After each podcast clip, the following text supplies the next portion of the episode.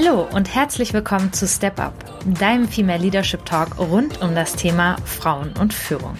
Ich bin Nora Ast, ich bin Wirtschaftspsychologin und systemische Therapeutin und unterstütze mit meinem Unternehmen Leading Mindfully Führungskräfte im Finden und Leben eines mutigen und authentischen Führungsstils. Mich beschäftigt dabei die Frage, was es braucht, damit wir mehr Frauen in Führungspositionen haben und wie Frauen es gelingen kann, dabei ihre ganz persönlichen Stärken einzusetzen. Um hier spannende und vielfältige Antworten zu finden, spreche ich in diesem Podcast mit unterschiedlichen Gesprächspartnern und Gesprächspartnerinnen. Ich freue mich, dass ihr dabei seid und wünsche euch viel Spaß.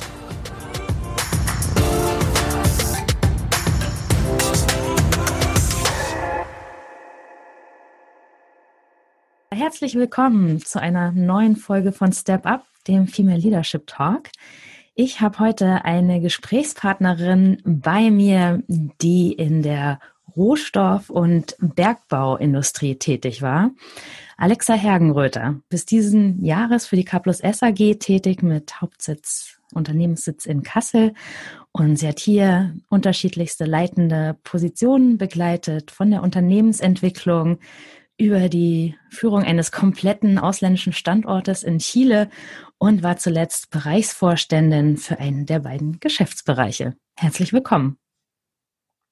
Hallo. Ja, und ähm, ich habe mir mal so die aktuellen Zahlen durchgelesen Ihrer letzten Position. Und wenn ich mir das so angucke, 2,5 Milliarden Euro Umsatz, 10.000 Mitarbeitende, die, und das muss man ja auch mal wirklich dazu sagen, ja nicht alle am Schreibtisch saßen, sondern einfach auch unter Tage im Bergbau tätig waren, da werde ich schon nervös, wenn ich mir das angucke.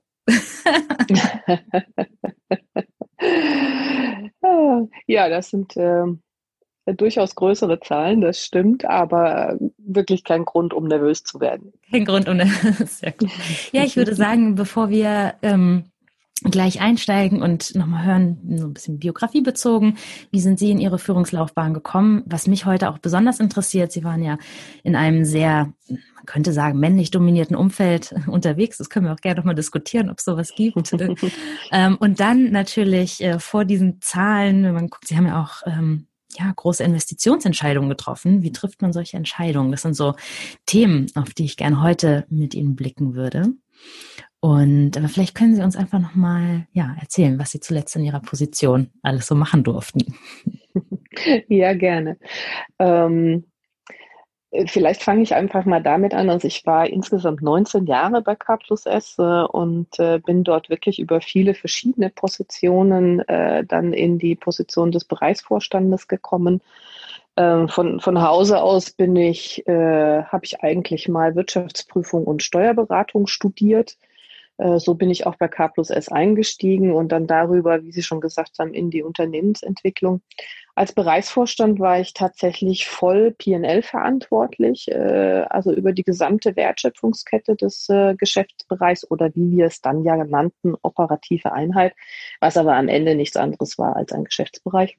Und das hatte sehr mannigfaltige Aufgaben, denn äh, wir hat, haben in, in dem Bereich äh, zwei oder beziehungsweise sogar drei eigenständige Bereiche, die vorher als Geschäftsbereiche geführt wurden, zusammengefasst. Das mussten neue Teams sich finden. Ähm, K plus S ist insgesamt seit mehreren Jahren in einer nicht ganz so einfachen äh, wirtschaftlichen Situation. Äh, es gab viele Probleme auch mit Genehmigungsverfahren, äh, ein sehr volatiles, volatiles Marktumfeld. Ähm, also so reichlich Themen, würde ich sagen, die mich da beschäftigt haben und äh, die auch immer für einen sehr spannenden Arbeitsalltag äh, gesorgt haben. Ja.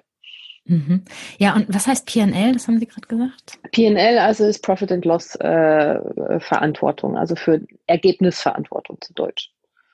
Ja. Das müssen Sie mir manchmal nachsehen. Also ich. Nee, dann bohre ich nach. Das ist gar kein so, Problem. Ich war, so, ich war so lange auch in dem ähm, also ähm, Mergers and Acquisitions, das nächste englische ne, äh, Bereich äh, ähm, unterwegs, dass äh, ich sehr, sehr viele Anglizismen immer wieder zwischendrin ähm, verwende, was im Übrigen auch sehr interessant war, weil das von unseren deutschen Standorten, also von den ähm, äh, insbesondere von den Arbeitnehmervertretern, aber auch von den Werksleitungen auch immer wieder angesprochen wurde und äh, durchaus auch mal thematisiert oder kritisiert wurde, äh, warum man nicht einfach äh, immer nur die deutschen Begriffe verwendet. Aber das ist, wenn man so zwischen den Welten international und dann aber doch auch in Deutschland äh, unterwegs ist, dann äh, passiert dann das immer wieder, dass man eben auch äh, nicht 100 äh, Prozent perfekt die Sprache des Gegenüber trifft. Ne?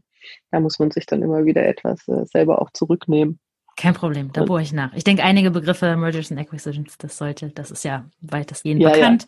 Ja. Und aber wenn es so besondere Begrifflichkeiten sind, dann bohre ich nochmal nach. Und äh, das klang mir jetzt noch zu abstrakt auch teilweise. Also mal Butter bei die Fische. Sie waren ja richtig für unterschiedliche Werke, ähm, Minen, wo Menschen, weiß nicht, 700 Meter unter Tage gearbeitet haben, zuständig. Können Sie da einfach nochmal genau. so ein paar Zahlen auf den Tisch bringen? Ja, also ich sag mal, von der Strukturierung her war es so, also ich habe direkt ein Team von 13 äh, Führungskräften geführt. Wir waren funktional aufgestellt. Also das heißt, da war dann ein Leiter Produktion, äh, verschiedene äh, Verantwortliche für die einzelnen Kundensegmente, Supply Chain. Das war so meine direkte Führungsmannschaft, die ich persönlich geführt habe. Im Geschäftsbereich, das hatten Sie ja schon gesagt, sind insgesamt äh, knapp 10.000 Menschen beschäftigt, die weit überwiegende Masse, also äh, mehr als 9.500 auf den Standorten.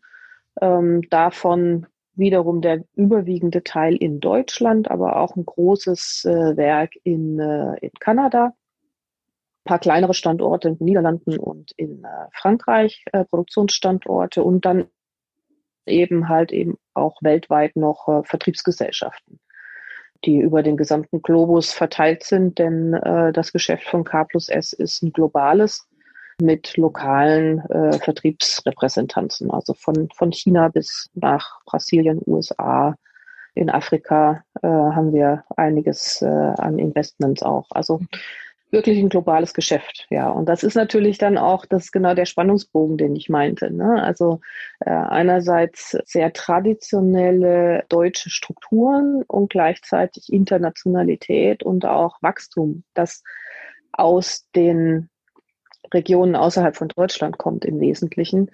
Ähm, und, und das gibt auch ein, ist eines der großen Spannungsfelder auch äh, in der, in der Mitarbeiterführung und Kommunikation auch. Denn man darf nie den Eindruck erwecken, dass das eine mehr wert wäre als das andere. Ne? Denn es sind zwei ganz wesentliche Standbeine äh, und Säulen des Geschäftes und äh, beide sind extrem wichtig. Und wie würden Sie sagen, wie ist Ihnen das gelungen? Also haben Sie, Sie sagen, ja, das sind so meine Führungsstärken, auf die kann ich bauen und dadurch, ja, konnte ich das, konnte ich das gut führen? Also wenn ich, wenn ich da selber auf, äh, darauf achte oder darauf schaue, was, was, was hat, macht mich aus, dann ist es, glaube ich, dass ich sehr direkt bin, ja, und äh, dass ich auch ein gutes Gespür für das Zwischenmenschliche habe. Also ich kann Situationen, Stimmungen sehr gut aufnehmen ähm, und dann auch spontan darauf reagieren. Also ich habe in den seltensten Fällen für irgendetwas ein Drehbuch ähm, sondern wenn, dann habe ich nur ein loses Konzept im Kopf und reagiere und agiere sehr situativ und äh, nehme da einfach auf, was der Gegenüber benötigt. Ja, das ist etwas, was, was mich eigentlich ausmacht und was, denke ich, auch mich erfolgreich gemacht hat. Mhm. Und das sind ja auch zwei sehr interessante Komponenten, die auch man könnte auch sagen, fast in so einem Spannungsfeld stehen. Also einerseits sensibel auf andere eingehen, zu gucken, was brauchen die und dann die aber gleichzeitig auch mit so einer Direktheit zu konfrontieren. Genau, genau. Das äh, ist manchmal auch sehr irritierend. Okay. Haben Sie da ein Beispiel? Wie kann das, wie kann das irritierend sein? ähm, naja, also ich sag mal, in der K plus S Kultur ist äh, direktes Feedback eher nicht so sehr verbreitet gewesen. Äh, das äh, musste ich auch feststellen. Und äh, es ist ein sehr hierarchisch denkendes Unternehmen und äh, eine, äh, es wird sehr, sehr viel abgewogen. Was sagt man? Was ist politisch korrekt? nutzt mir das oder schadet mir das, wenn ich dieses Statement jetzt mache?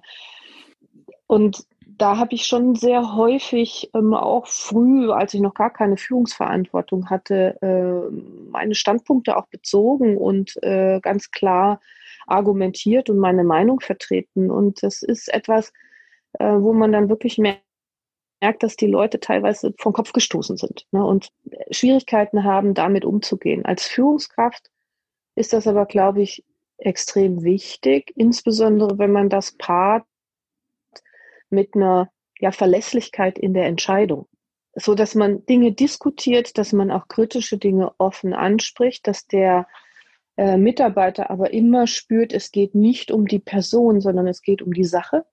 Ja? Und man trifft eine gemeinsame Entscheidung und die wird dann auch vertreten, also auch wiederum gegenüber äh, übergeordneten Führungskräften. Das ist, das ist, glaube ich, ein ganz, ganz wesentlicher Punkt. Ne? Und da, dadurch entsteht Vertrauen. Und über dieses Vertrauen bekommt man dann eben auch äh, eine, eine, eine Öffnung der Mitarbeiter, äh, so dass man tatsächlich nicht mehr immer, sag ich mal, nachbohren muss, wo ist denn eigentlich das tatsächliche Problem, sondern dass äh, die Mitarbeiter selber dann auch mit Problemen auf einen zukommen. Ja, ich, bin, ich finde immer, dass da hat man es dann auch, also geschafft, wenn, wenn man in so einen ähm, ja, offenen Dialog dann auch eintreten kann. Ne? Mhm.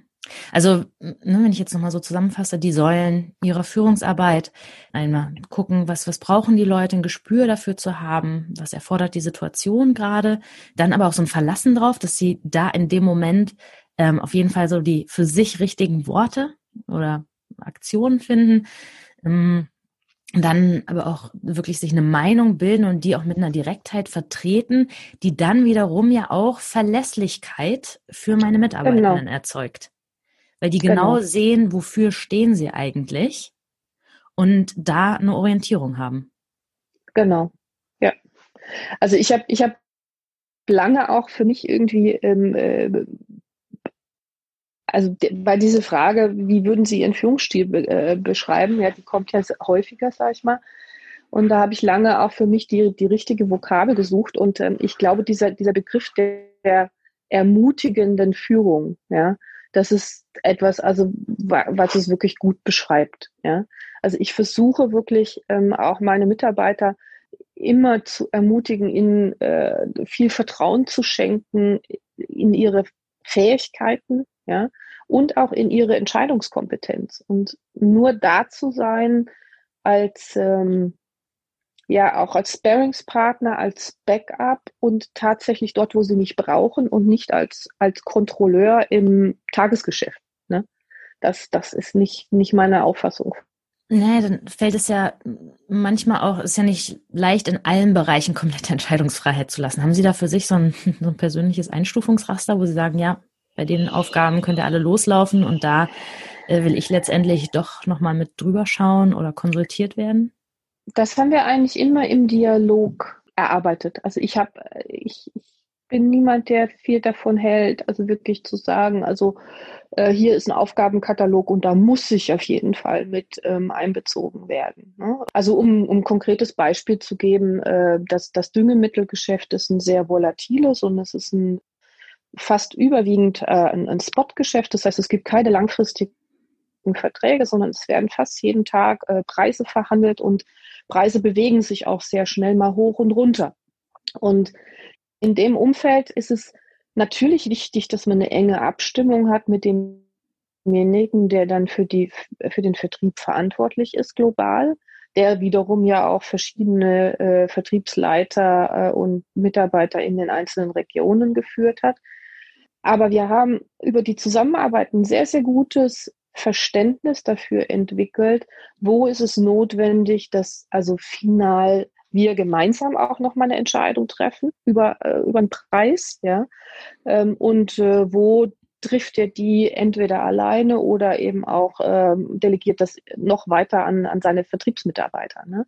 Und wir haben das nicht an festen, starren Zahlen festgemacht, sondern einfach auch an der an der Signalwirkung, an der Bedeutung dieser Entscheidung. Ja, ist es singulär für einen Markt oder hat das auch eine Signalwirkung für andere Märkte? Kann das äh, eine Überzugswirkung haben? Und der Vertriebsleiter steckt sehr intensiv und im Detail in den Themen drin, viel besser als ich und kann viel stärker noch äh, überschauen, was eine singuläre Preisentscheidung gegebenenfalls nach sich zieht. Ja? Und ihn dahin zu bringen, dass er dieses Know-how und diese, diese Kompetenz, die er hat, weitestgehend selbst nutzt, aber trotzdem immer, wenn er sagt, hier brauche ich noch mal ein Backup, hier brauche ich noch mal jemand, der auch vielleicht von einer ähm, etwas unabhängigen Perspektive da drauf schaut, dann selbstständig auch zu kommen äh, und zu sagen, wir müssen hier reden oder ich hätte folgenden Vorschlag, ähm, siehst du das genauso oder anders? Das, das ist so, das beschreibt eigentlich sehr gut meinen Stil. Ja. Und das klingt auch so, als hätte Kommunikation da auch einfach einen sehr, sehr hohen ja. Stellenwert. Wenn Sie jetzt mal so auf, auf, Ihren Tag gucken, wie viel Prozent Ihrer Tätigkeit ist Kommunikation, wie viel ist so tatsächlich inhaltliches Arbeiten, können Sie das so auseinander differenzieren? Also äh, das ist eher 80-20 tatsächlich, ja.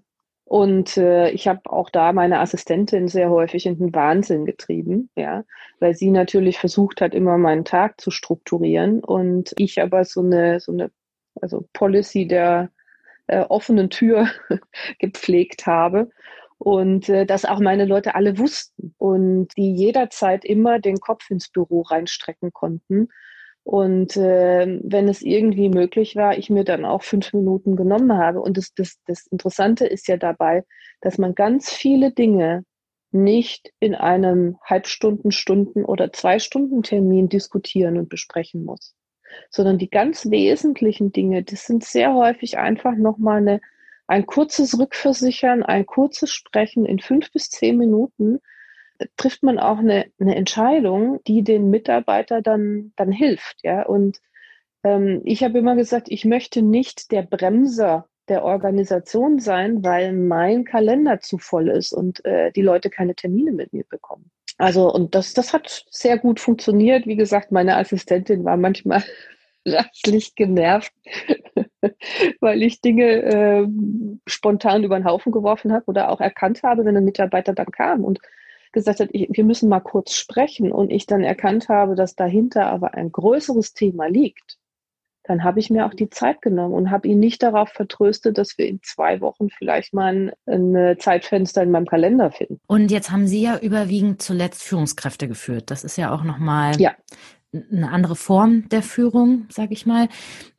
Haben Sie, was sind so die Unterschiede in dem Führen von Führungskräften, wenn man jetzt direkt Mitarbeiter führt, die selber operativer tätig sind? Können Sie das sagen?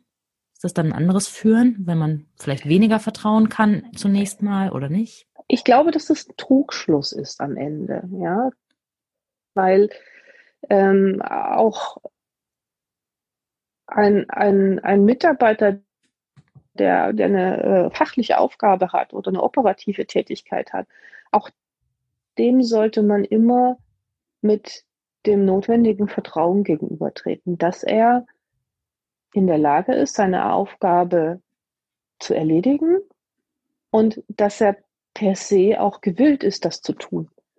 Ähm, natürlich gibt es immer Ausnahmen und natürlich, ähm, je nachdem, wie, wie die Mitarbeiter strukturiert sind, braucht man auch eine eher direktere Ansprache oder auch ein bisschen, man muss ein bisschen mehr das Gefühl geben, dass man durchaus auch im Blick hat, ob der Mitarbeiter seine Aufgabe wirklich erledigt oder nicht. Aber also für mich ist per se tatsächlich Vertrauen ein ganz, ganz großer Wert. Und ähm, ich vertraue eigentlich immer darauf, dass die Mitarbeiter willens und in der Lage sind, ihre Aufgaben bestmöglich zu erledigen. Und nur wenn ich vom Gegenteil überzeugt werde, schreite ich sage ich mal, mit Kontrolle oder Gegenmaßnahmen ein. Und ganz ehrlich, also ich bin selten enttäuscht worden. Ja. Also ähm, sehr häufig ist es tatsächlich so, dass man ähm, über zu viel Kontrolle genau die Gegenreaktion eigentlich erwirkt ne, mhm. weil die Leute sich entmündigt fühlen. Sie fühlen sich nicht wertgeschätzt und wenn ich mich nicht wertgeschätzt fühle, dann bringe ich auch nicht die entsprechende Leistung, sondern nur noch das, äh, mache nur noch das Minimum. Ja, spannend. Da gibt es in der Psychologie auch äh, eine Beschreibung, einen wirklichen tatsächlichen Begriff dafür. Das ist der äh, Pygmalion-Effekt, der, der besagt, dass Menschen sich wirklich dann besser entwickeln, wenn ihnen von vornherein etwas zugetraut wird.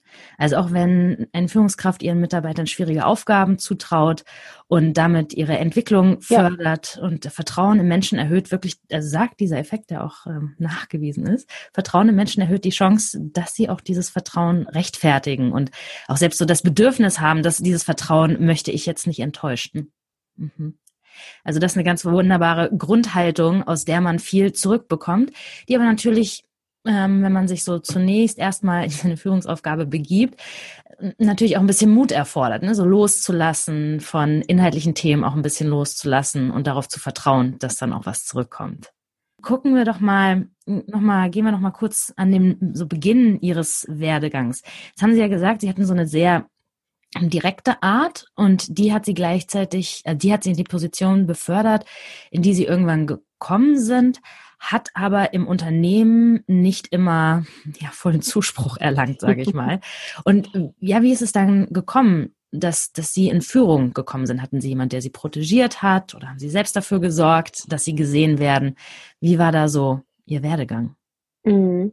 Also sowohl als auch. Also ich hatte ähm, bei K plus S mein äh, erster Chef äh, im Steuerbereich, in dem ich ja angefangen habe, ähm, war auch tatsächlich mein Mentor, muss ich sagen. Also der war insgesamt, der hat immer sehr sehr viel Zeit auch mit äh, Mitarbeiterführung und Entwicklung äh, äh, verbracht. Ja, also äh, hat das auch als seine äh, vorderste Aufgabe gesehen, sein, sein Team nach vorne zu bringen und weiterzuentwickeln. Dem habe ich viel über Perspektiven und Interessen gesprochen und ich habe aber auch gleichzeitig auch tatsächlich ernsthaft den Anspruch erhoben. Ja, also habe gesagt, ich möchte nicht jetzt die nächsten 20 Jahre Steuerreferentin bleiben, sondern ich möchte mich weiterentwickeln und ich möchte äh, am Anfang war es mir ganz wichtig, einfach spannende Themen übernehmen. Ich habe äh, sehr intensiv in Projekten mitgearbeitet, von vornherein immer gerne gesagt, ja, ich, äh, ich würde da gerne mitarbeiten. Das, das gibt auch so eine Visibilität. Und es hilft einen auch, ähm, finde ich, besser einzuschätzen, welche Bereiche einem eigentlich liegen und ähm, wo, wo die eigenen Stärken und Schwächen liegen. Und ich glaube, das ist so ein Fehler, den, den viele Frauen machen, dass sie sich erst zu 150 Prozent sicher sein müssen und wollen, bevor sie irgendwo die Hand heben und sagen, ähm, ja, ich würde mir das, würde diesen oder jene Aufgabe gerne übernehmen und sehr, sehr, sehr selten überhaupt auch Ansprüche anmelden, wenn Positionen zu vergeben sind. Also sich selbst ins Spiel bringen. Ja. Das fällt Frauen, glaube ich, sehr schwer, weil wir per se eigentlich immer kritisch darauf gucken, ob wir denn also ich, ich glaube, das kennt jeder. Es gibt so ein, so ein Anforderungsprofil für, für eine Stelle und dann liest man da durch und äh, sagt dann, naja, gut, okay, so 70, 80 Prozent, das erfülle ich, aber 20 Prozent nicht. Ein Mann, jetzt pauschaliert, den stört das nicht, der sagt, ja, das kann ich. Ne? Und Frauen sind eher umgekehrt und sagen, ja, aber wenn doch da drin steht, ich muss fließend Englisch sprechen und das tue ich doch gar nicht und werde ich denn dann der Aufgabe gerecht? Mhm. Ja. Ja, das ist das, was ich immer wieder höre, was sich mittlerweile auch so als roter Faden in meinen Podcast-Folgen herauszeichnet ja. und kristallisiert. Ja. Und, und davon muss man sich lösen. Also das mhm. ist so ein bisschen ins kalte Wasser springen, ne? das, äh, das hilft. Und ich glaube, mir hat es am Ende auch geholfen ähm, mit meiner ersten Führungsaufgabe, also Unternehmensentwicklung. Ich war nicht der Experte in Unternehmensentwicklung und ich war auch nicht der Experte in M&A. Ähm, ich hatte in vielen Projekten mitgearbeitet, ja, aber äh, natürlich gab es viele Leute, die äh, inhaltlich da viel stärker drin gesteckt haben. Und ich habe auch da gleich von Anfang an auch mein, mein Team arbeiten lassen. Also ich habe nicht versucht, sie zu bevormunden und zu kontrollieren, sondern auch da wirklich auf deren Fähigkeiten ähm, vertraut. Das hat auch weit überwiegend funktioniert. An der einen Stelle, wo es nicht funktioniert hat, habe ich dann auch sehr schnell gelernt, dass man äh, auch ernste Mitarbeitergespräche führen muss. Es war auch eine gute Schule, muss man auch sehen. Aber es hat mich halt äh, dann geleitet. Ne? Also und ähm, ich habe halt gesehen, dass das der richtige Weg ist, ne? äh, um, um mit den Mitarbeitern wirklich ein, ein tolles Team zu formen. Mhm. Ja. Und hatten Sie, hatten Sie nie Angst? Also hatten Sie nie so auch mal so Momente, wo Sie gedacht haben, puh, kann ich das? Also Angst, Angst würde ich das nicht nennen. Ich habe immer Respekt vor einer Aufgabe und ich bin immer selbstkritisch mit mir und hinterfrage mich sehr häufig, ob ich eigentlich den an mich gestellten äh, Anforderungen auch tatsächlich gerecht werde. Das schon, ja. Aber das ist, glaube ich, auch, das glaube ich auch gut. Ne? Weil wenn man, wenn man das irgendwann ablegt, dann neigt man dazu, nicht mehr gut zuzuhören und vielleicht auch falsche, auch falsche Entscheidungen zu treffen. Wenn man das nicht, mehr, nicht hören will, was die anderen einem zu sagen haben, weil man eigentlich so seinen eigenen Stiefel durchziehen will, ist das das? Genau, mhm. genau, weil man dann die Kritikfähigkeit auch verliert. Mhm. Ne? Ja. Manchmal habe ich, das ist ganz, ganz interessant, ganz lustig. Ich habe äh, in, in, in allen Positionen, die ich hatte, habe ich es eigentlich erreicht, dass wir sehr häufig eine, eine, eine sehr kontroverse inhaltliche Diskussion hatten, aber ähm, dass auch äh, meine Mitarbeiter ihre Kritik an mir auch ähm, offen geäußert haben. Ja? Und das ist ja auch nicht immer bequem. Und manchmal habe ich mich dann wirklich so äh, dabei ertappt zu sagen, oh, wäre jetzt auch einfacher, wenn man einfach mal so Basta sagen könnte. Aber es ist eben nicht mein Stil und am Ende bin ich auch davon überzeugt, dass es, dass es ein Unternehmen halt nicht weiterbringt. Ja, weil wenn man als Führungskraft äh, nur noch die Meldung bekommt, dass die Sonne scheint, obwohl es draußen stürmisch ist und regnet, weil sich keiner mehr traut äh, zu sagen, du bist völlig auf dem Holzweg oder sie sind auf dem Holzweg, ja, ähm, dann hat man was sehr falsch gemacht. Und letztendlich ist es ja der höchste Vertrauensbeweis, den man von seinen Mitarbeitenden kriegen genau. kann. Ne? Wenn sie einem gegenüber genau. ein kritisches Feedback äußern, dann ist da wirklich Vertrauen, weil sie wissen, dass daraus nichts schlussfolgert, keine ja, bösen Konsequenzen, sage ich jetzt mal, für sie resultieren, sondern wirkliches Vertrauen haben, dass das auch angenommen und umgesetzt wird. Ne? Also und ich fand es ja. auch nochmal ganz wichtig, was Sie eben gesagt haben in Ihrem ersten Führungsjob, dass Sie inhaltlich da ja gar nicht so der Exper die Expertin waren in dem Bereich und begleite ja viele Führungskräfte, gerade auch auf dem Einstiegslevel. Und viele sehen das erst einmal so als Marke, gerade auch Frauen, die häufig das Gefühl haben, durch ihre Kompetenz sich das verdient zu haben, mhm. dass sie Führungskraft sind.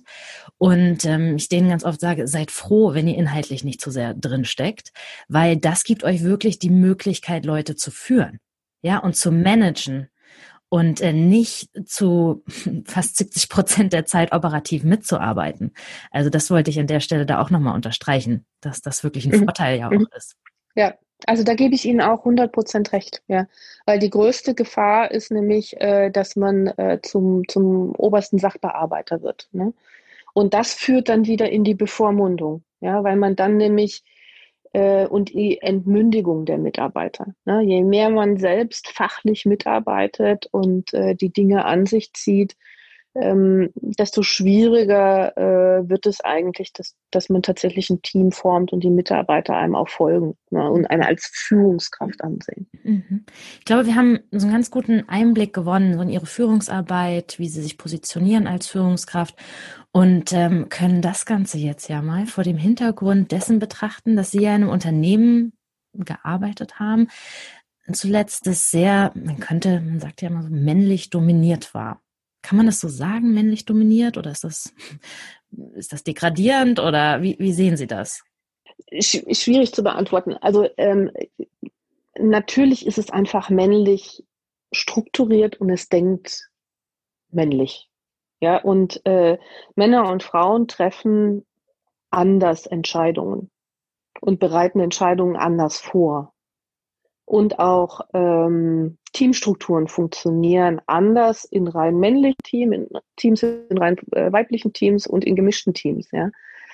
Ähm, und von daher ist, glaube ich, also mir fällt auch keine bessere Vokabel ein als männlich dominiert. Ne? Also das, das trifft es, trifft es schon äh, sehr gut. In der Gesamtbelegschaft bei K plus S ist der Frauenanteil bei 10 Prozent. Und wenn man dann, äh, sage ich mal, noch die, die typischen Verwaltungsfunktionen wie, wie Personal und Buchhaltung abzieht, ist man im Schnitt äh, und, und naja, dann noch vielleicht Vertriebsinnendienst, ist man im Schnitt bei einer Frauenquote in der Belegschaft äh, von eher fünf Prozent. Und in den äh, Führungspositionen sieht es noch viel Mauer aus. Also da hat man auch als, als langfristiges Ziel ausgegeben, dass man eine Frauenquote in Führungspositionen erreichen will, die der Gesamtanzahl äh, der, äh, also der Gesamtquote der Frauen in der Belegschaft äh, entspricht. Ne? Und das ist ein schwer zu erreichendes Ziel. Also von daher glaube ich, ist Männer dominiert schon mhm. durchaus zutreffend. Was man ja auch sagen kann, ist, dass sie häufig die einzige Frau waren. Ja, genau. Sehr häufig. Ja? Sehr häufig. Mhm. In Führungsgremien, in Entscheidungsgremien. Ja, also ich, ich habe immer so ein bisschen scherzhaft, habe ich manchmal gesagt, naja, also geschafft hat man es als, äh, äh, also akzeptiert zu werden, äh, wenn die Jungs ganz normal äh, über Fußball reden oder auch mal irgendwelche zurtigen Witze machen in meiner Anwesenheit. Das ist natürlich so ein bisschen überspitzt, ja, aber das, das, das ist schon so. Einerseits ist man immer irgendwo der Exot. Das ist so. Das muss man auch, das muss man sich vergegenwärtigen. Das muss man auch akzeptieren. Das kann man auch nicht ändern. Aber ähm, ich habe sehr, sehr viele Situationen erlebt, wo ich sage jetzt mal, die Männer vergessen haben, dass eine Frau im Raum ist. Ja, ob man dann die Gespräche unbedingt mag oder nicht, das ist eine andere Frage. Aber äh, es zeigt einen, dass, dass man dann eben nicht, also dass man einfach als, als Mensch gesehen wird und diese Geschlechterrolle in den Hintergrund tritt. Mhm. Und ich würde ganz gern noch mal einen Schritt zurückgehen. Sie haben ja gesagt, Männer und Frauen treffen Entscheidungen anders. Wie treffen die denn anders Entscheidungen?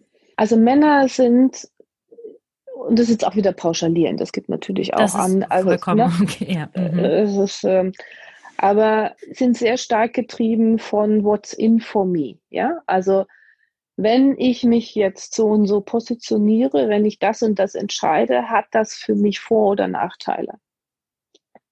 Das ist ein, ein, ganz, ganz, ganz wesentlicher Aspekt, der in der in männlichen Entscheidungsfindung eine Rolle spielt. Und Frauen kommen auch wieder pauschaliert sehr viel stärker von der Sachorientierung her die Fakten sind so und so und deshalb muss so und so entschieden werden. Und äh, da treffen so zwei Universen aufeinander, die nicht immer kompatibel sind. Wenn man sich aber dessen bewusst ist, kann man ähm, das auch so moderieren, dass man halt jedem seine entsprechende Rolle gibt und lässt und aber trotzdem zu einer besseren Entscheidung kommt, wie sie in einer rein männerbasierten äh, Entscheidung oder einer rein frauenbasierten Entscheidung möglich wäre. Weil Frauen unterschätzen häufig eben auch den Aspekt des Beziehungsgeflechtes in einer, in einem Unternehmen. Weil auch eine rein faktenbasierte Entscheidung führt nicht immer zu dem besseren Ergebnis. Weil dadurch sehr häufig interne Widerstände, die ja gegen so eine Entscheidung dann auch ähm, aufkommen, wenn sie eine kritische ist, ja, äh, von Frauen häufig unterschätzt werden. Ja, und was bedeutet das in der Praxis? Was sollte ich genau tun? Man muss gut zuhören. Das ist, glaube ich, immer so, das ist so eine Grundregel. Und Diskussionen auch nicht aus dem aus dem Weg gehen, ja. Aber sehr gut darauf achten, was sind denn eigentlich die Beweggründe, warum sich mein Gegenüber jetzt gerade so oder so verhält. Ja? Mhm. Warum argumentiert er in diese oder in jene Richtung?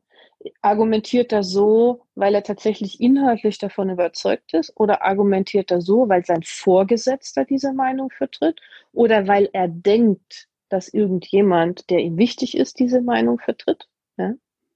Also woher kommt denn eigentlich, also was ist der, was ist der Hintergrund für eine Positionierung? Und ich glaube, Frauen können einen sehr, sehr wichtigen Beitrag leisten in also diese, diese stärkere Sachorientierung in Unternehmen reinzubekommen. Mhm. Sie müssen aber aufpassen, dass sie nicht diese die, diese Störerrolle zugewiesen bekommen, also die Zicke. Ja? Mhm. Mhm. Ja, ja, okay. Die, die, ne, die ja immer dagegen ist. Ja? Und das nutzen Männer nämlich dann auch durchaus gerne. Ja, das habe ich auch, okay. ähm, habe ich auch selber erfahren am eigenen Leib. Ja, also äh, das, das, das hat auch eine Weile gedauert, bis mir das bewusst wurde, dass ich durchaus immer mal wieder auch ähm, vorgeschoben wurde. Ne? Also, dass eine Entscheidung, die wir irgendwo gemeinsam getroffen haben, dann gesagt wurde, ja, also das die Hergenröter hat, ne, die will, also und ich hätte ja ganz anders. Ne? Also dass man sich dann selber wieder, ähm, sag ich mal, zurückgenommen hat. Ne? Ja, spannend. Und ähm, was Sie eben meinten, also der, der Gegenüber mit, mit seinen Interessen, ähm, die er vertritt in, in Entscheidungen, das hat ja sehr häufig auch was damit zu tun, ähm, dass man irgendwie gucken muss, was kann man denn der anderen Person geben, damit ihr Sicherheitsbedürfnis in diesem Fall erfüllt mhm. ist. Mhm. Also wenn, genau. wenn ich auch mal gucke, what's in it for me, das hat ja auch was damit zu tun, welche Bedürfnisse habe ich da drin, auch nach Sicherheit unter anderem. Und was sind so die wesentlichen Aspekte, wo ich demjenigen das so vielleicht noch ein bisschen verkaufen kann? Ja, da hast du deins. mhm. Und äh, das und das packen wir dann noch oben drauf. Und letztendlich natürlich auch ein Zuspruch wirklich, dass Entscheidungen von Männern und Frauen gemeinsam einfach eine gute Qualität geben, auch wenn das natürlich häufig zu längeren Diskussionen führt und vielleicht nicht, sich nicht ganz so leicht anfühlt am Anfang. Ja, genau. Und inwieweit hatten Sie so das Gefühl, Sie mussten sich da auch ähm, in dieser Riege Ihren Platz erkämpfen und sich positionieren? Wie haben Sie das gemacht? Haben Sie das still und leise gemacht, indem Sie eher am Anfang so Beisetzer waren und zugehört haben und mal was gesagt haben? Haben Sie das mehr gemacht mit so einem, so hier bin ich, ähm, hört mir zu? Oder was, was sind da so Ihre Tipps und Erfahrungen? Man, man muss ein gutes, äh, eine gute Mischung aus beidem ähm, eigentlich haben. Also ich bin per se jemand, der, der erstmal gerne zuhört und sich ein, ein Bild macht, aber ich habe immer dieses Zuhören mit Nachfragen verbunden. Also nicht der stille Zuhörer, sondern der, der nachfragende Zuhörer. Sehr häufig bekommt man nämlich über dieses Nachfragen auch einen einen besseren Einblick, ob der Gegenüber eigentlich äh, tatsächlich, na, ich sage jetzt mal, sattelfest in seiner Meinung ist oder ob er nur versucht, möglichst präsent und lautstark, ja, eine Position zu vertreten, von der er aber vielleicht selbst inhaltlich auch gar nicht so überzeugt ist. Ja, das, ähm, das bekommt man sehr gut raus, wenn man einfach nachbohrt und fragt und Verständnisfragen stellt. Ja. Und darüber kann man auch sehr schnell in eine inhaltliche Debatte kommen, ohne ähm, ja diese, diese, diese Nörglerrolle dann zu übernehmen. Ja.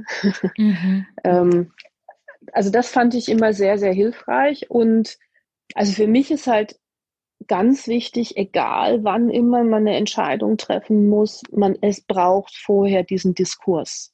Man muss tatsächlich das Gefühl bekommen, dass eine Sache gut betrachtet ist, was aber nicht gleichzusetzen ist mit, ähm, man, man hat jeden Aspekt hinterfragt und geprüft. Ja, ich, ich habe viele, viele Entscheidungen ähm, auf einer sag ich mal, unzulänglichen äh, Informationsbasis treffen, getroffen und auch treffen müssen, weil man häufig auch äh, nicht die Zeit hat und auch der Mehrwert ehrlicherweise nicht da ist, die Dinge immer zu 100 Prozent zu Ende zu prüfen. Mhm. Aber trotzdem muss man sie vorher gut diskutiert haben. Ja? Also Diskussion heißt nicht, äh, man hat wirklich die, die, die letzte Unsicherheit vor einer Entscheidungsfindung rausgenommen, sondern man kann sehr gut Entscheidungen in Unsicherheit treffen, wenn man vorher sie kritisch diskutiert hat. Mhm, okay, ja. Auch nochmal ein wichtiger Hinweis, ne? Also sehr viel durch Fragen sich zunächst zu positionieren. Und was würden ja. Sie sagen, was sind vielleicht so typisch männliche Spielregeln, die Sie gerade in männlichen Runden, in, also in männlichen Runden so beobachtet haben. Frauen haben die ja auch, ne? da können wir, mhm. ähm, da können wir uns auch gar nicht von wegtun. Und jetzt war das einfach nur mal so, dass sie halt einfach mit vielen Männern zusammengearbeitet haben. Und haben sie so, Sie haben eben schon mal gesagt, so Entscheidungen auf eine bestimmte Art und Weise treffen, sich da vielleicht auch ähm, irgendwie darstellen oder präsent zu zeigen. Ja, was waren so Spielregeln, Verhaltensweisen, die Sie beobachtet haben? Also das, das, das, das Typischste ist natürlich Dominanz, dass man sich sehr, sehr stark auch ähm, orientiert, wer, wer ist der Alpha im Raum, ja, und äh, sich dann sehr häufig alle anderen Diskussionsteilnehmer ähm, an dem ausrichten. Ja, das ist so ein ganz typisches Muster. Und das ist halt auch so eine Falle, in die Frauen dann sehr häufig reinlaufen, ne? Äh, weil sie dann nämlich mit einer sachlich fundierten Argumentation äh, genau all das sagen, was alle anderen Männer im Raum auch gerne tun würden, sich aber darüber freuen, dass der der Alpha, der dann da kritisiert wird und der das in der Regel nicht toll findet, das ist auch so, eine, so ein Takeaway. Äh, wenn man mit, mit äh, männlichen Kollegen ähm, ein wirklich kritisches Gespräch führen will, wo man auch ihnen versucht klarzumachen, dass ihre eigene Position nicht die richtige ist, sollte man das nie in einer großen Gruppe machen. Das führt in der Regel nicht zu dem gewünschten Ergebnis. Ja. Dann läuft man vor die Wand. Genau. Mhm. Also das muss man anders vorbereiten. Da muss man wirklich den äh, Vier-Augen-Dialog suchen und äh, wird dann auch feststellen, dass man in, in so einem Gespräch sehr viel häufiger äh, zum, zum Ergebnis äh, kommt. Und was ich auch immer wichtig fand, war, man die besten Erfolge hat man, wenn man dem Gegenüber eine Möglichkeit aufzeigt, wie er, sage ich mal, gesichtswahrend seinen vorher bezogenen Standpunkt aufgeben kann. Mhm. Ja?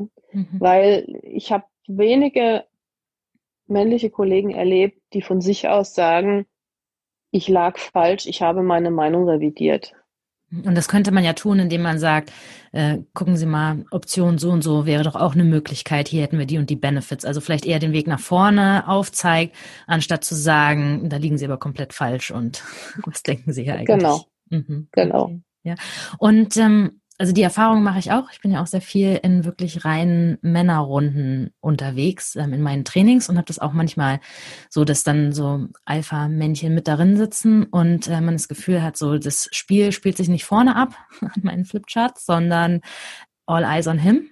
und mhm. was derjenige mhm. sagt, so das ist äh, ja manchmal dann auch so ein bisschen, ja, so, so habe ich mich gefühlt, als ich damals in der Schule war. Hm?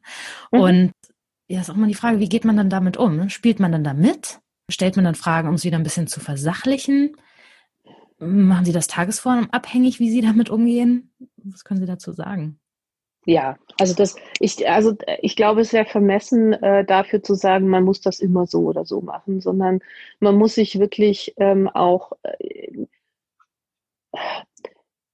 immer vor Augen führen, in welchen Kampf will ich denn ziehen? Und habe ich überhaupt eine Möglichkeit oder sehe ich eine Chance, indem ich jetzt Position beziehe, die Dinge zu verändern? Ja, und manchmal ist es tatsächlich so, dass man Dinge laufen lässt. Das war eine ganz interessante Diskussion, die ich, ähm, also ich hatte die, die letzten zweieinhalb Jahre auch einen, einen persönlichen ähm, Referenten, der äh, sehr eng halt mit mir auch zusammengearbeitet hat. Und der hat mich dann manchmal auch wirklich gefragt, äh, warum bist du jetzt da nicht reingegangen? Das war doch völlig falsch. Und ich gesagt, ja, aber in der Situation hätte jegliches äh, ähm, Intervenieren nicht zu der gewünschten Reaktion geführt, sondern es bedarf eines anderen Planes. Also, und das heißt ja nicht, dass man, dass man das Ding äh, dann einfach als gegeben stehen lässt. Ja? Und das ist vielleicht auch nochmal so ein Tipp.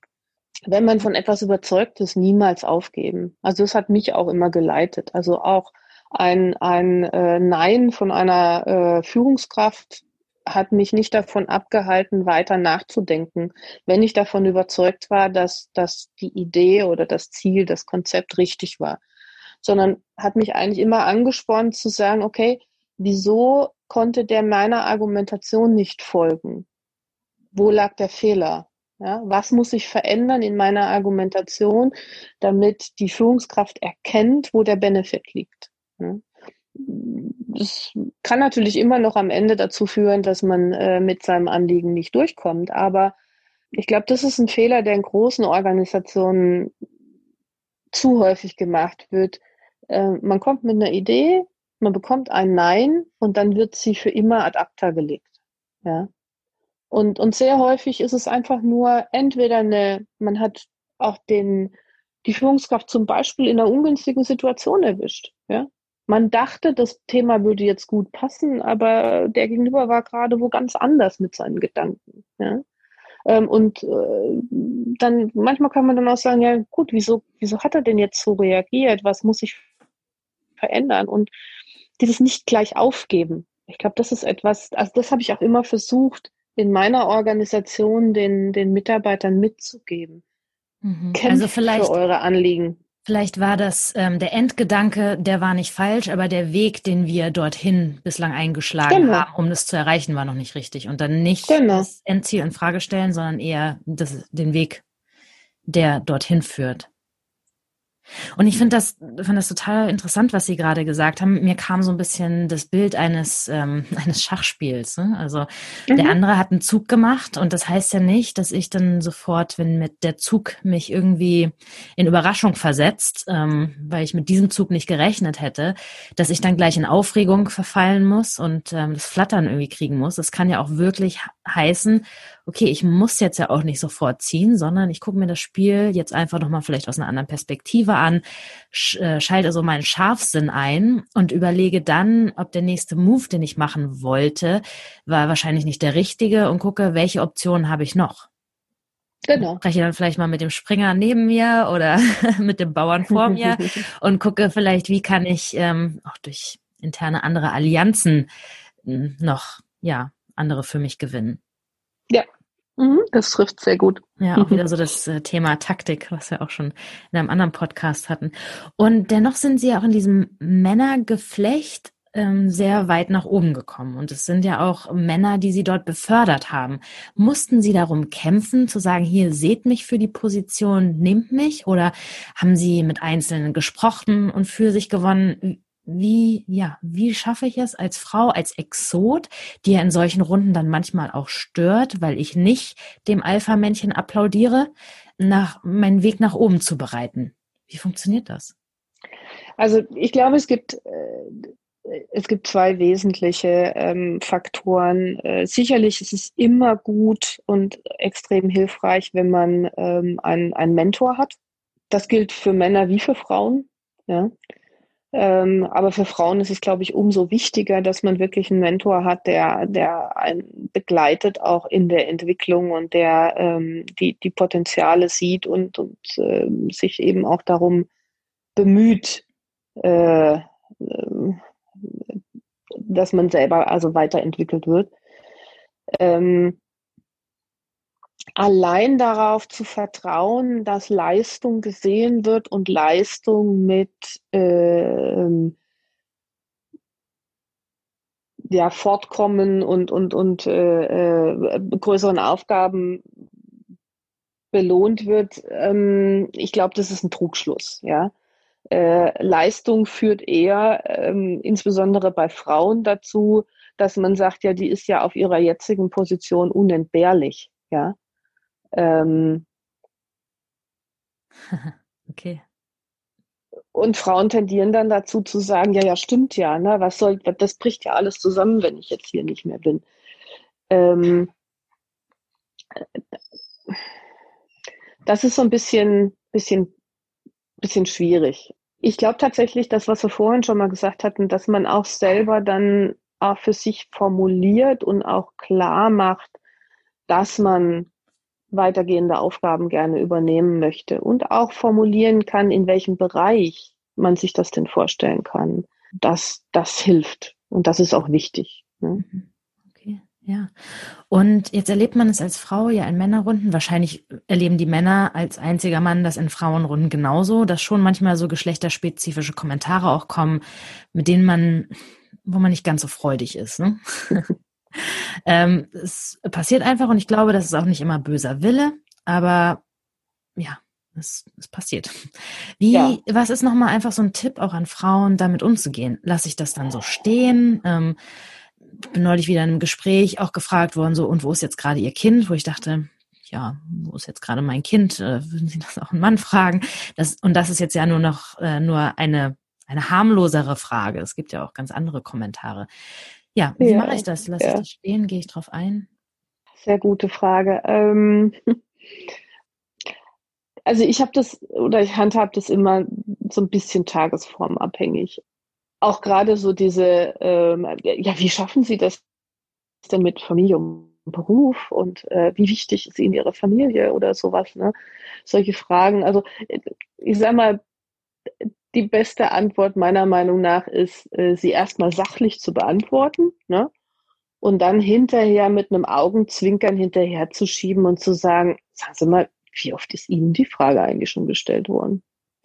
Das passt aber auch nicht immer, ja. Und manchmal, manchmal schluckt man die Dinge einfach runter, aber ähm, ich habe durchaus dann auch zum Ausdruck gebracht, ähm, wenn mich Dinge gestört haben oder wenn ich eben mich äh, ja in so eine Ecke geschoben gefühlt habe, ja, ähm, äh, dann dann habe ich das versucht auf eine nette Art und Weise ähm, zum Ausdruck zu bringen. Und ich sag mal, wenn wenn die Dinge zu anzüglich zotig wurden, dann habe ich da auch schon mal ein klares äh, ähm, Votum abgegeben und gesagt, also das akzeptiere ich nicht. Ne? Und äh, das ist keine Art und Weise, wie wir über das andere Geschlecht jeweils reden wollen. Ne? Das ist doch auch nochmal gut, weil häufig fällt in, in dem Moment ist man ja erstmal so perplex oder die Dinge finden so unterschwellig statt, dass man irgendwie auch manchmal erst einen Moment später irgendwie merkt, so, was ist hier eigentlich ja. gerade gesagt worden, was ist hier eigentlich passiert? Ja. Ähm, und ja. bevor man sich jetzt so eine auferzwungene Schlagfertigkeit irgendwie versucht zurechtzulegen, ist doch, ähm, finde ich, ist das ein ganz schönes Standardrepertoire, was man sich hier aneignen kann, dass man sagt, hm, man kann sich hier auch, sollte man nochmal nachdenken, ob das so die richtige Art und Weise ist, mit der man hier auf beide Geschlechter wertschätzend guckt finde ich. Hm, ist ja. ganz charmant, wenn man das ja. so äh, versachlicht auf die äh, auf die Ebene. Ja, Mensch, das waren echt viele interessante, tolle Einblicke und ähm, ich habe noch so ein paar kleinere Fragen. Wie haben mhm. Sie denn Potenzial in Ihrem Bereich gefördert? Haben Sie da auch schon nochmal ein spezielles Augenmerk so auf Frauen gelegt und gesagt, ja, welche Frau kann ich hier auch nochmal mit ranziehen? Oder haben Sie gesagt, nö, ich habe eigentlich alle Potenziale gleichermaßen entwickelt?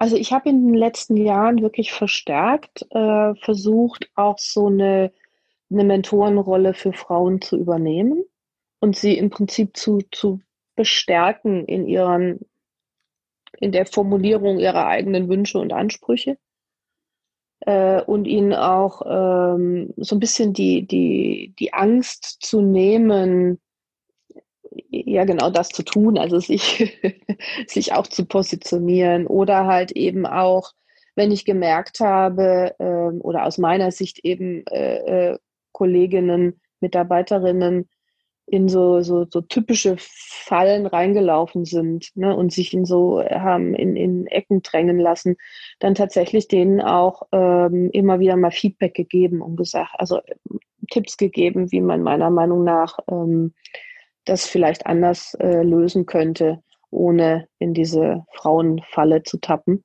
Was ist die Frauenfalle? Äh, ja, dieses ähm, die, die Opferrolle. Ach so, okay.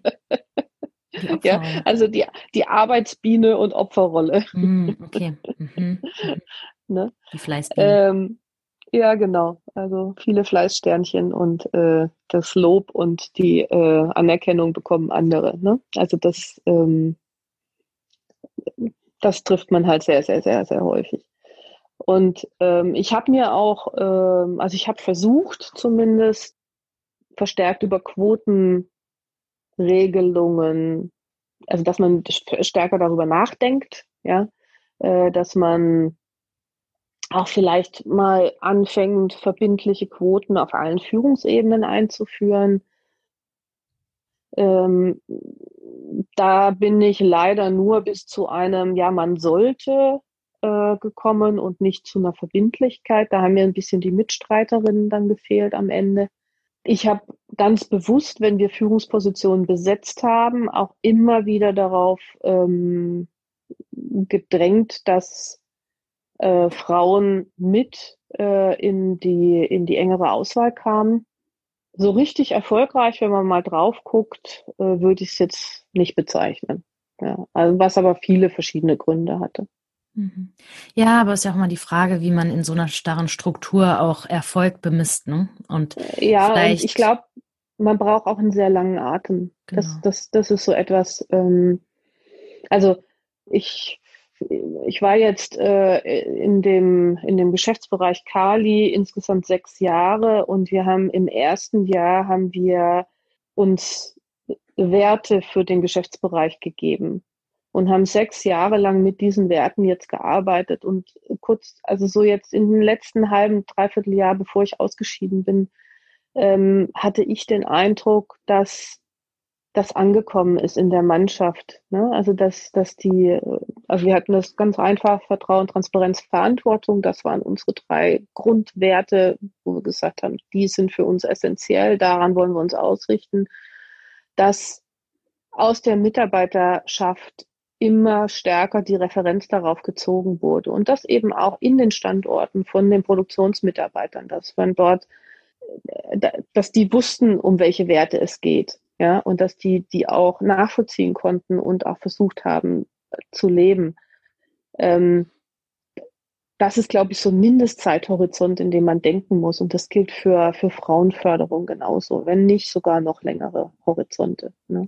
Ja, und ich denke, der Anfang kann auch einfach schon mit so einer Bewusstmachung gemacht werden. Ne? Einfach genau. mal in einer Runde zu fragen, warum sitzt hier eigentlich keine Frau? Mal ähm, mhm. bei einem Blick auf Bewerbungsunterlagen zu gucken oder potenzielle Kandidaten.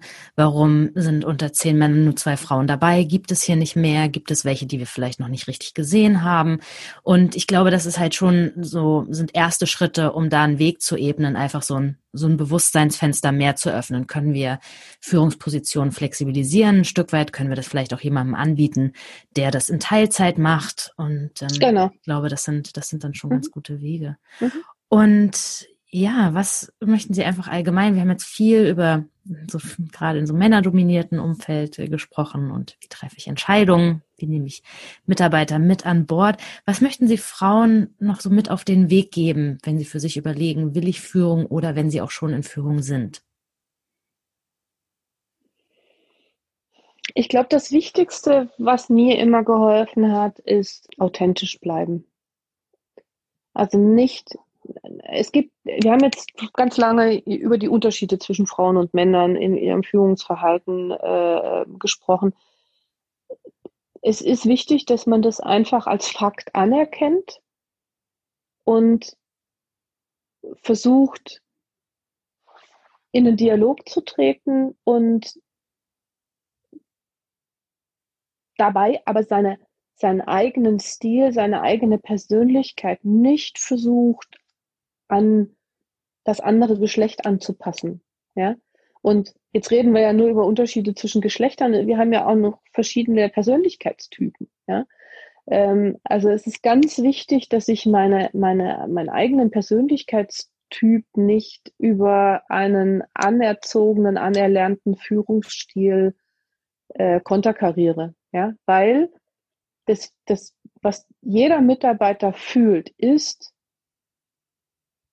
ob die Führungskraft authentisch ist oder nicht. Steht die tatsächlich für das, was sie sagt, oder meint sie eigentlich was ganz anderes als das, was sie sagt und wie sie handelt? Und wenn es da einen Widerspruch gibt, dann wird es schwierig, tatsächlich Menschen zu führen, weil sie einem nicht mehr folgen. Also es gibt ja, äh, gibt ja diesen schönen Spruch, Menschen folgen Menschen. Und ich kann jemand nur folgen, wenn ich ihn für, für glaubwürdig erachte. Ja? Ähm, und, und wenn ich mich da in einen Widerspruch begebe, dann wird es schwierig. Und dann wird man auch keinen keinen langfristigen und dauerhaften Erfolg als Führungskraft haben. Und das heißt ja nicht, was Sie auch vorhin gesagt haben, dass ich dann trotzdem einfach manchmal überlege, ähm, genau. wie verhalte ich mich jetzt auf eine bestimmte Art genau. und Weise. Ne? Also wichtig genau. ist ja, dass man für sich innerlich authentisch bleibt und dann sagt, okay, nur weil ich jetzt hier nichts dagegen gesagt habe, obwohl ich eigentlich dagegen bin, heißt es ja nicht, dass ich dann im nächsten Schritt gucke, wie kann ich mein Ziel weiter verfolgen. Genau. Mhm. Okay. Ja. Ja, super. Ähm, eine Frage hatte ich noch und jetzt ist sie mir gerade entfallen, weil ich in diesen Gedankengang äh, hier weiter äh, weitergegangen bin. Ja, die die Wunderfrage, die ich immer gerne am Ende stelle: Wenn Sie ein größeres Unternehmen hätten, Sie haben jetzt einen Mittelstand, sind da Geschäftsführerin, es gehört nur Ihnen, kein anderer an der Spitze. Was und äh, Geld und Zeit würde keine Rolle spielen. Was würden Sie machen? Drei konkrete Dinge, um mehr Frauen in Führung zu bekommen. Ja, also ich glaube, das, was ich tun würde, das hat mit Geld und Zeit gar nichts zu tun, sondern das kann tatsächlich äh, jeder, der sich vornimmt, äh, tun. Ich habe es vorhin schon angesprochen, also so aktives Mentoring, ja. Und zwar ähm, alle Potenzialkandidaten im Unternehmen, männlich und weiblich, tatsächlich äh, mit erfahrenen Führungskräften zusammenzubringen in ein aktives Mentoring, in einen, äh, in einen guten Austausch, um zu sehen, wo sind noch Themen, die die jungen Menschen haben, ähm, um sie weiterentwickeln zu können. Das halte ich für ganz essentiell. Ähm, und Frauen muss man, glaube ich, äh, in so ein Programm auch bewusst reinschubsen, weil sie sich nicht von alleine melden werden. Ja, also so ein bisschen zu ihrem Glück zwingen. Ähm, ich würde definitiv eine Quote einführen. Ähm, und zwar nicht mehr lange darüber diskutieren. Ich war lange Gegner der Quote, aber ähm, nach jetzt 20 Jahren muss ich sagen, nein, wir brauchen eine. Ähm, und äh, ich würde sofort Führung in Teilzeit ähm, als Standard ähm, einführen. Und natürlich auch gucken, dass ich dann auch männliche Teilzeitführungskräfte bekomme. Mhm. Ja, klasse. Okay, ja, vielen Dank. Ich glaube, das waren nochmal gute abschließende Ideen, die da äh, auch nochmal zum Nachdenken anregen. Und ähm, ich danke Ihnen für das offene Gespräch und äh, konnte selbst da auch nochmal ganz viel von mitnehmen. Und ähm, ja, vielen Dank. Ich danke auch. Hat mir sehr viel Spaß gemacht.